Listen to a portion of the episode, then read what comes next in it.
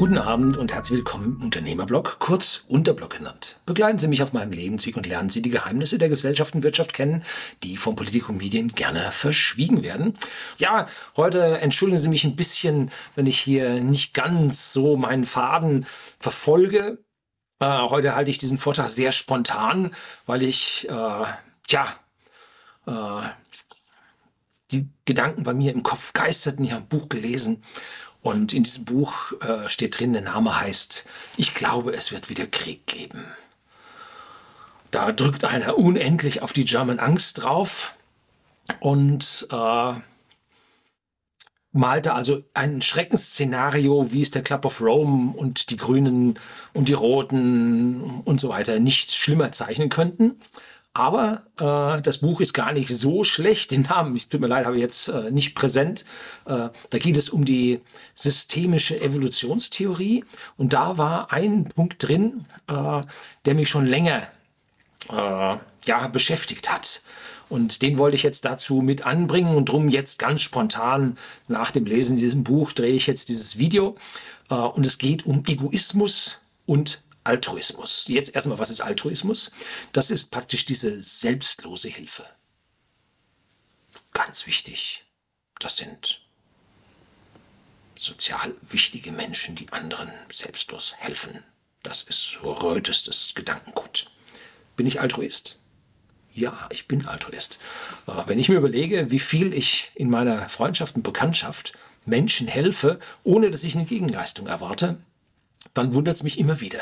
Dann sagt meine Frau, Mensch, warum hast du dem jetzt wieder mit seinem Computer geholfen? Hätte er da nicht irgendeinen kommen lassen können? Muss er auch nur 25 Euro zahlen, dann wäre das schon gelaufen. Warum machst du das dann wieder? Und so sage ich, ja, ich mache das, weil ich davon was habe. Weil der mag mich nachher mehr, der freut sich darüber äh, und ich lerne jedes Mal was dabei.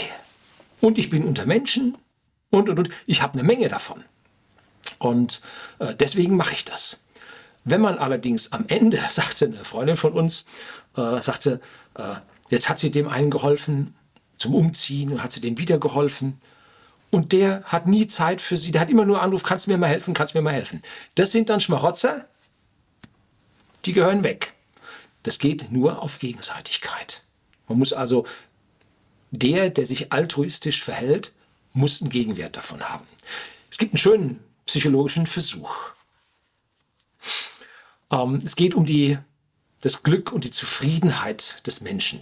Über Bruttoinlandsglück habe ich schon mal was gedreht. Ne? Also da müssen Sie mal, das sind so also die grundlegenden Theorien dazu.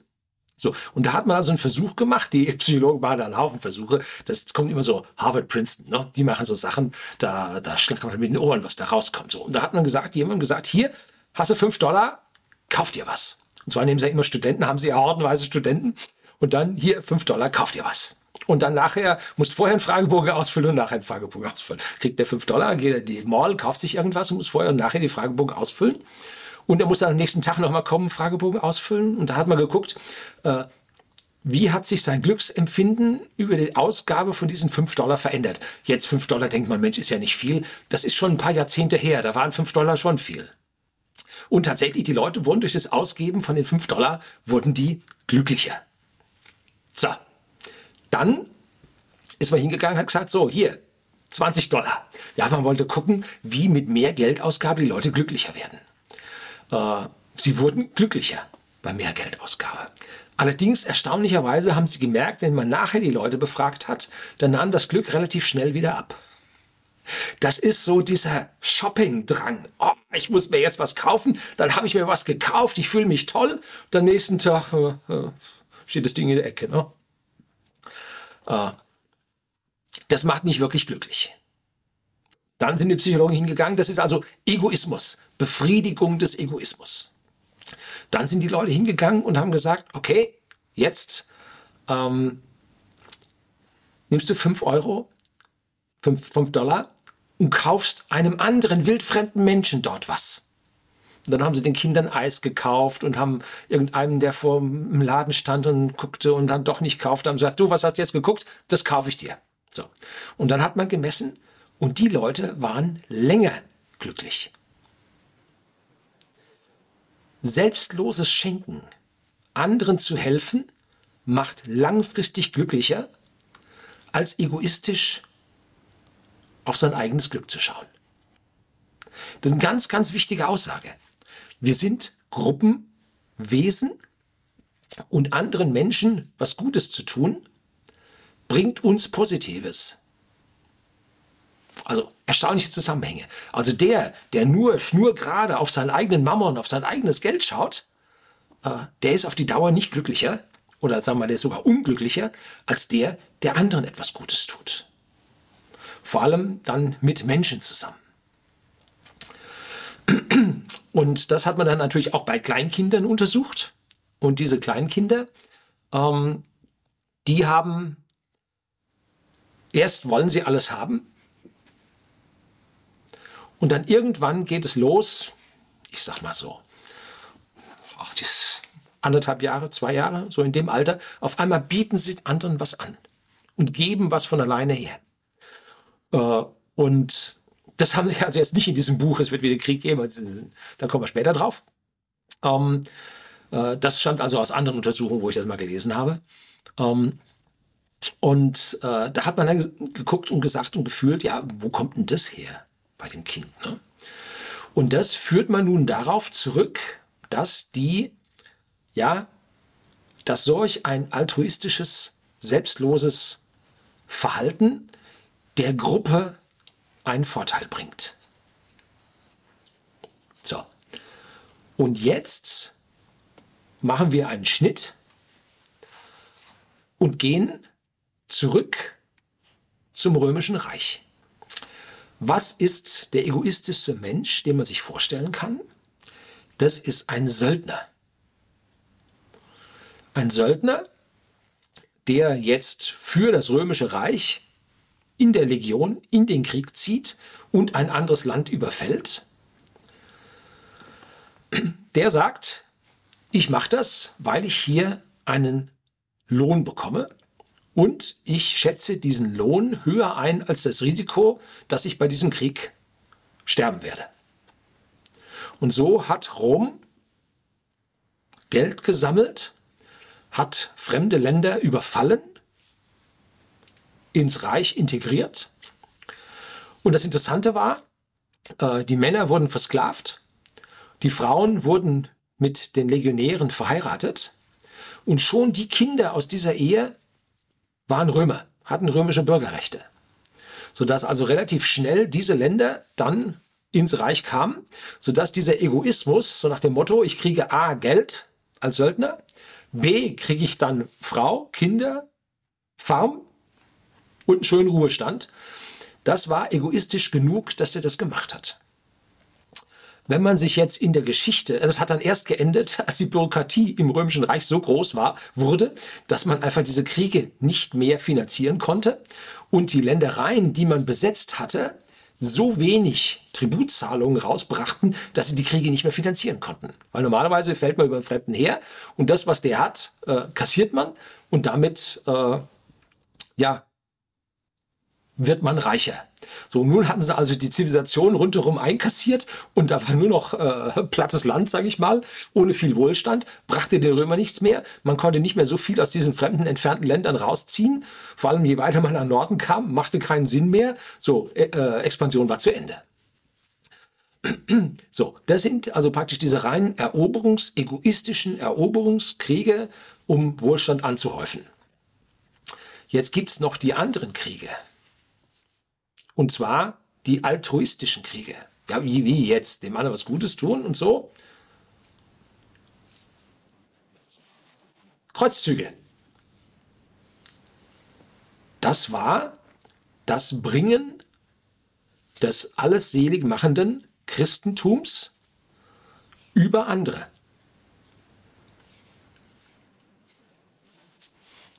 Das Christentum bringt dir das Heil, wir sind alle Brüder und so weiter. Und wenn nicht, rüber weg. Eroberung im Namen eines altruistischen Gutes. Da kann man jetzt die Kirche hernehmen oder die Religionen allgemein. Ja, die Islamisten, die meinen ja momentan, oder die nicht Islam, die Islamisten wollen ja genau das Gleiche für das bessere, gottgefällige Leben ein altruistisches Gut äh, auf andere, über andere herfallen. Das geht auch jetzt, ja, meine übliche Schelte, im Kommunismus. Man fällt ja über die Vasallenstaaten oder die, die, die äh, russische Revolution breitete sich über die Sowjetstaaten, wie sie nachher hießen, aus, indem man den alles bringenden Kommunismus über die Leute verteilte. Ne? So, da gibt es diesen schönen Spruch zu den Sozialisten. Ah, gerade Hollande, Frankreich, äh, hier und dann der PSA-Konzern äh, schwächelt. Habe ich auch was gedreht. Auch Frankreich, auch Hollande. Äh, die Sozialisten sind so lange an der Macht, bis sie das Geld der anderen ausgegeben haben. So, altruistische Geschichte, an alle verteilen, gut und so weiter. Aber äh, am Ende ist es ein Zerstören von Strukturen, von Wohlstand äh, durch Altruismus. Können wir noch ein Stück weitergehen. Zum Beispiel diese ganzen, ja, Sie kennen mich, die ganzen grünen Aktionen. Vegetag. Ich verbiete dir am, Sonntag, am Donnerstag Fleisch zu essen, weil das gut für die Umwelt ist. Altruismus, gut für die Umwelt, müssen wir für alle machen, ist für unsere Zukunft, ist für unsere Kinder. Mit Gewalt auf den Menschen. Das geht dann so weit, dass sogar, ja, knapp, äh, Piraterieakte im Namen des Altruismus begangen werden. Hier, Greenpeace, Arctic Sunrise, Besetzung einer Bohrinsel im Gutmenschentum. So, und jetzt hat man die Kinder, die kleinen Kinder, die hier mit Teilen anfingen, das hat man weiter untersucht und hat das jetzt mit der systemischen Evolutionstheorie versucht dann zu durchleuchten und bis zum Ende durchzufragen. Und jetzt kommen wir genau auf den Punkt, wo ich immer, Entschuldigung, das Kotzen anfange. Das Kind mit diesem Teilen macht es aus einem einzigen Grund, damit es der Gruppe besser geht als anderen Gruppen. Evolutionstechnische Vorteile zu erhalten durch Teilen mit anderen. Das geht jetzt sogar über die Familie hinaus. Das geht in die Rasse, hm, Art hinein. Das ist sogar artübergreifend, wenn das Hund die Wurst mit dem Hund teilt, weil der Hund zur Gruppe dazugehört. Der Hund das Kind beschützen wird und Vorteile gegenüber anderen hat. Dieses altruistische Gutmenschentum kann man jetzt sehr schön auf die Gewerkschaften darstellen. Hier gehen also mehr Menschen altruistisch, gutmenschenmäßig miteinander um, teilen untereinander, wollen gleiche Löhne und Gehälter durchsetzen, wollen sich gegenüber anderen Gruppen den bösen Aktionären und Managern durchsetzen? Um, ich habe mal hier über Gewerkschaften geschrieben, ja, um hier für eine kleine Gruppe einen Vorteil zu bekommen. Und das sieht man in den Konzernen, dass da diese altruistischen Gutdinge äh, voll mit dem Schuss nach hinten losgehen.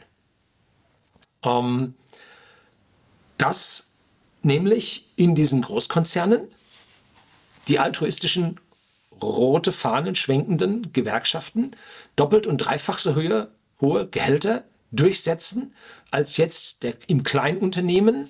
Der Metzger um die Ecke, der Geselle dort arbeitet für, ich sage immer 10 Euro, das stimmt aber nicht ganz, für 12 Euro Stundenlohn und hat dafür drei Jahre lernen müssen. Und der, der drei Jahre bei Volkswagen gelernt hat, äh, der geht mit 30 Euro nach Hause. Ja, wie passt denn das zusammen? Ne? Und die Gewerkschaften, Jetzt sagen, ihr müsst auch in die Gewerkschaft gehen. Ne? Äh, die Gewerkschaften sind nur eine ganz kleine Gruppe unter den Arbeitern in Deutschland. In Deutschland ist die Gewerkschaft nur noch auf 18, 19 Prozent runter und da sind wohl noch die Rentner, äh, Gewerkschaftler im Ruhestand mit eingerechnet. In Frankreich sind sie schon runter auf 7 oder 8 Prozent. Und wenn man da die CGT, glaube ich, heißt die, ne, äh, Gewerkschaft sich anguckt, wie die den Staat im Würgegriff hält als 7, 8 Prozent äh, Bevölkerungsanteil, ja nicht mehr Bevölkerungsanteil, Arbeiteranteil, das sind dann Bevölkerung dreieinhalb oder so, ne? ähm, dann ist das schon heftig. Ne? Da wird im Namen des Gutmenschentums wird eine Gruppe oder versucht eine Gruppe sich gegenüber einer anderen durchzusetzen. Und an der Ecke ist genau der Übergang von dem egoistischen, leistungsbetonten äh, Rechten, Konservativen von den Roten als rechts angesehen, ähm, zum Sozialisten, der auf einmal eine nationale Ausprägung bekommt. Das ist der Schluss von den Rot-Roten rüber zu den Braun-Schwarzen. Wenn dieser Altruismus sich in einer Gruppe manifestiert und versucht, diese Gruppe aus irgendwelchen fadigen, fadenscheinigen Argumenten über andere zu heben. Du darfst jetzt äh, keine Glühbirnen mehr verwenden. Du darfst jetzt keine Duschköpfe mehr verwenden, die mehr als acht Liter pro Minute äh, Warmwasser ausgeben. Du darfst nicht mehr dies, du darfst nicht mehr das. Dieser ganze altruistische Verbotskram soll nun ja über alle ausgekippt werden. Da wird also dann Zwang, wird der Altruismus zum Zwang. Ist ja ein gutes Ziel. So. Und das ist das Riesenproblem zwischen dem Egoismus, der als furchtbar und schlimm angesehen wird, und dem Altruismus. Häufig wird auch gesagt, ja, das eine ist also praktisch das Herrschen des Einzelnen, egoistisch, und mit dem Altruismus wird dann Kooperation angesehen. Kooperation ist gut, Kooperation gibt Gewinne und so weiter. Ne? Wobei auch hier wieder die, äh, ein sehr, sehr dünner Grad da ist, ob ein, eine Kooperation im Handel äh, als die Aktion zweier Egoisten angesehen wird oder ob das ein altruistisches Miteinander kooperieren ist. Da also den Weg zu finden und zu sagen, das ist Egoismus und das ist Altruismus, ganz schwierig. Und zu sagen, der Altruismus ist immer gut und der Egoismus ist immer schlecht. Auch sehr schwierig. Man muss nur zum Beispiel an eine Kreuzung gucken. Ich war vor ein paar Jahren, war ich in Asien, Jakarta, Hölle im Verkehr. Die bauen immer Häuser und vergessen die Straßen. So. Und da kann man dann mal für eine Strecke, die man normalerweise so in 15 Minuten im Taxi fährt, kann man auch mal vier Stunden brauchen. Ne? Ähm, bei denen ist das Autofahren anders. Da kämpfen sie auf die Lücke und wer eine Stoßstange weiter vorne ist, der hat geschafft. So, da ist es, alle Fahrerei ist der Kampf um die Lücke. Wenn man da in den USA geht äh, und dann kommt man an eine Kreuzung hin und dann bleibt der andere stehen und dann macht er so und dann macht er so und dann so weiter. Ich weiß nicht, ob Sie das schon mal kennengelernt in so einer Siedlung, wenn da also drei, zwei alte, drei alte Damen äh, mit dem Auto an der Kreuzung stehen, bis die sich geeinigt haben, wer da zuerst fährt, äh, ja, ist viel Zeit vergangen. Um, ähm, in Asien wäre es so gewesen, wenn der eine gemerkt hat, der andere guckt gerade runter, aber auf sein Handy schaut er irgendwas, der wäre losgefahren. Ne? Da ist der Egoistische durch.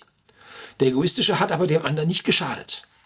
Wenn jetzt lauter Altruisten da in diese Kreuzung kommen, die sich gegenseitig den Vorfahrt gewähren wollen, ja, dann bilden sich dahinter Schlangen, dann haben sie allen geschadet. So, was ist jetzt besser?